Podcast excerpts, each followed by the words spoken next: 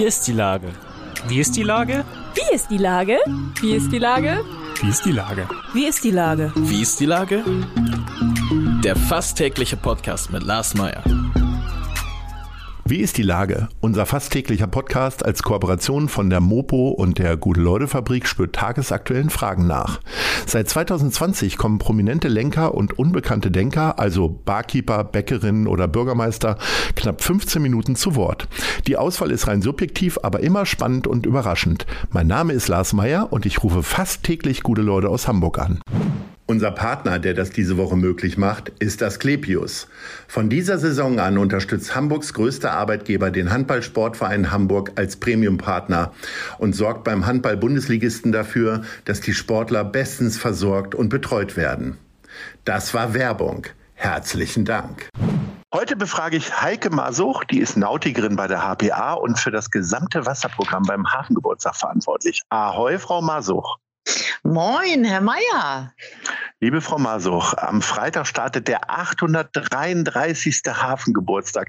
Reicht das eigentlich schon, um Schnaps zu trinken, die 3-3 da hinten? Oder ähm, ist das erst in 55 Jahren wieder so? Mit welchen Gefühlen gehen Sie in den Hafengeburtstag?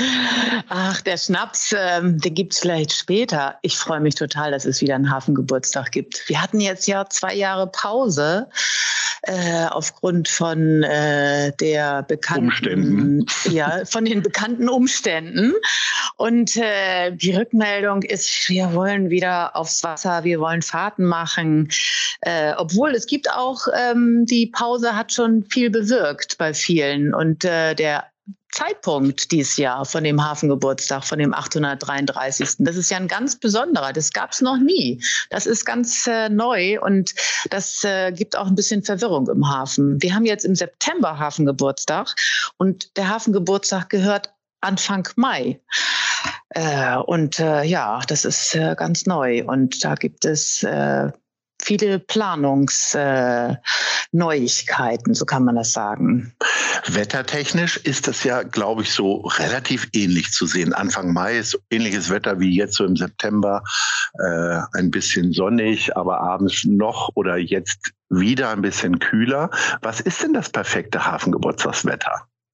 Hm, das perfekte Hafengeburtstagswetter, das ist ähm, eine Frage der Sichtweise.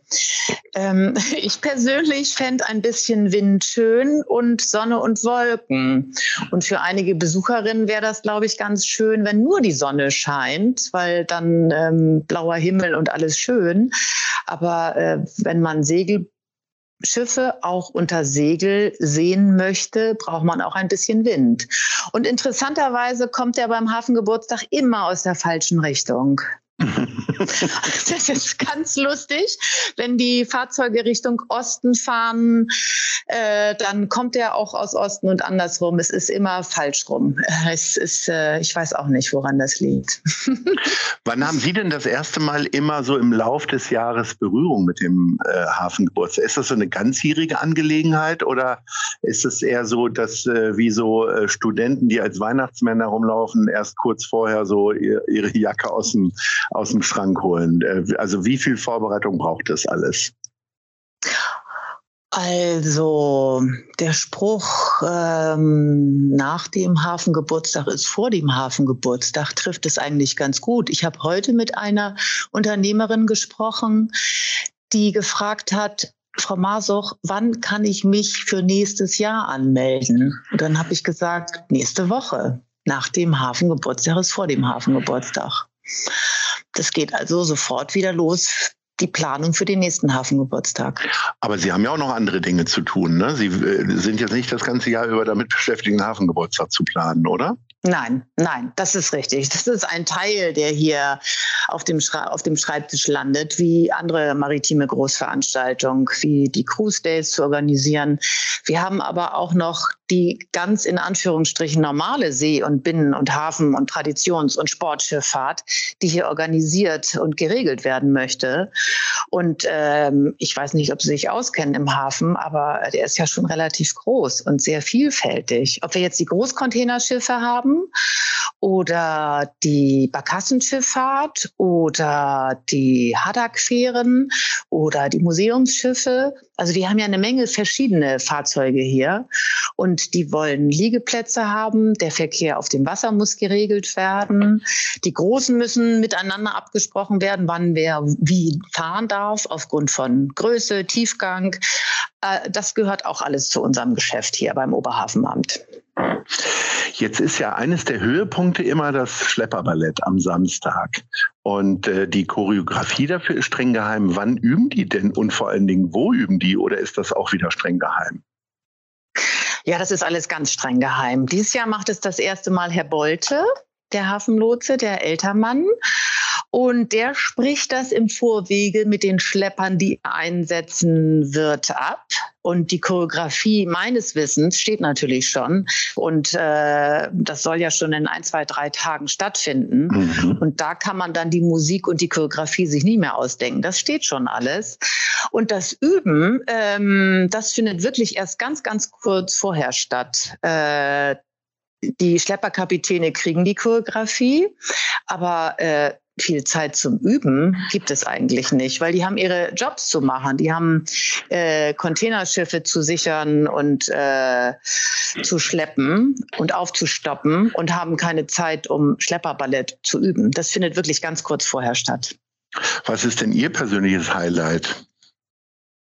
Von den Programmpunkten? Mhm. Mh, hm, also ziemlich traditionell. Ich finde das sehr lustig, das Wettwriggen in Övelgönne. Also Wriggen ist äh, mit, einer, mit einem größeren Ruder ähm, das ist so in einer Achtform, versucht man dann sich vorwärts äh, zu bewegen. Und das mhm. auf Zeit und das als Wettkampf ist total lustig. Weil die Könner, die sind da natürlich sehr versiert drin und die, die das erste Mal machen, die haben gar keine Chance. Es ist sehr lustig. Was sind denn so die, äh, ich sag mal, die Delikatessen, die für Sie so direkt zum Hafengeburtstag gehören? Ist, sind es dann eher so Fischspezialitäten oder ich sag mal, äh, das Angebot ist ja sehr vielfältig? Ich finde, die Spezialitäten sind so die Kleinigkeiten am Rande. Wie ich eben schon gesagt habe, der Museumshafen Övelgönne, das ist eine kleine Perle, die ist ein bisschen am Rande, aber da findet einfach ganz viel altes traditionelles Handwerk statt und da kann man ganz viel besichtigen.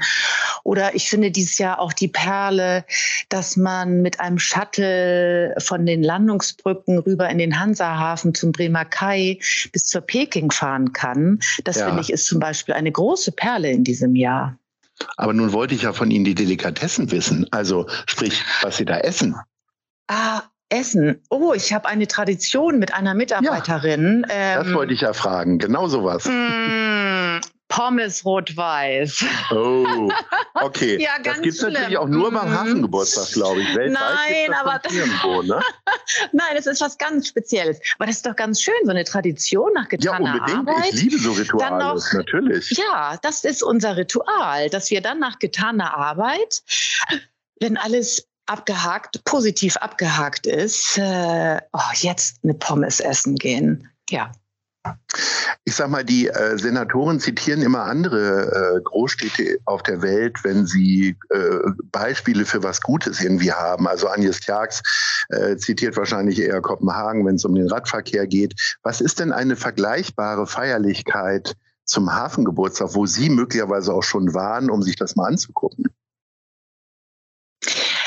ähm, Hanse oder in Kiel. Das finde ich auch, die veranstalten nochmal andere Sachen. Das finde ich auch ganz spannend. Zum Beispiel Kino auf dem Wasser. Also fand ich auch irgendwie ganz spannend in Kiel, in der Kieler Förde, in der Kieler, auf der Kieler Woche. Da bin ich auch ganz gerne. Ganz anders alles, weil es da ja diese Segelveranstaltung gibt, wo wir hier gar keinen Platz haben. Wir können hier keine Riesenregatten veranstalten. Dafür haben wir hier gar keine groß genügenden Bereiche auf dem Wasser. Leider. Aber Kino wäre doch mal eine schöne Idee. Oder mag man das dann nicht kopieren, weil man ja eigentlich äh, die große Schwester ist von Kiel. hm, äh, Kino, ich glaube, wir hatten schon mal auf der Alster Kino, wenn ich mich recht entsinne. Ne? Da haben wir das schon mal gemacht. Kommt mir irgendwie bekannt vor. Ich weiß gar nicht, ob das im hm. Rahmen des Affengeburtstags war, aber ich glaube ja, kann sein. Können wir uns mhm. ja nochmal für einsetzen. Vielleicht kann uns da Albert Wiederspiel vom Filmfest oder der Kultursenator ja weiterhelfen. Müssen wir mal schauen. Ja, das fände ich, das wäre doch ganz schön. Filmfest auf dem Wasser. Ich habe Sie ja als Nautikerin der, bei der HPA vorgestellt. Was ist denn, also ich weiß natürlich alles darüber, aber vielleicht gibt es noch drei, vier Hörerinnen, die es doch nicht wissen. Also was machen Sie denn sonst ganzjährig, wenn Sie nicht die ganze Zeit an den Hafengeburtstag denken? Ja, als Nautikerin hat man die nautischen Bedingungen, die hier so im Hafen herrschen, mit im Blick zu behalten. Zum Beispiel für Baumaßnahmen, für zukünftige Liegeplätze, was die Wassertiefen angeht, ähm, was eventuell Strömungsverhältnisse angeht. Das sind alles Sachen, wo wir dann als Nautikerin, Nautiker Stellungnahmen abgeben für zukünftige Bauvorhaben. Das ist so ein Bereich zum Beispiel. Da muss man wahrscheinlich in Mathe richtig gut gewesen sein. Ne? Waren Sie so eine Streberin? Also ich hatte auch Mathe-Leistungskurs, war also auch quasi ein Streber. Oder ist, ist Ihnen das erst später zugefallen? Ach, Streberin war ich, glaube ich, nicht. Ich war immer so in der Schule eher Durchschnitt. Ja. Mm, ja, mm, nö, Mathe-Leistungskurs ähm, hatte ich auch nicht. Ähm, das musste ich oh. hinterher so ein bisschen äh, mir erarbeiten. Ja, Na gut, mm, aber trotzdem musste man schon scheint ja, wenn zumindest alle nüchtern sind keiner besoffen, scheint ja doch alles gerade zu laufen da im Hafen. Wir sind schon bei der Top 3 und äh, ich würde so gerne von Ihnen Ihre Lieblingsorte am Hafen hören, weil ich erhoffe mir natürlich neue Lieblingsorte auch für mich. Was ist denn Platz 3? Platz 3 ist mit dem Fahrrad über die Argentinienbrücke zu fahren.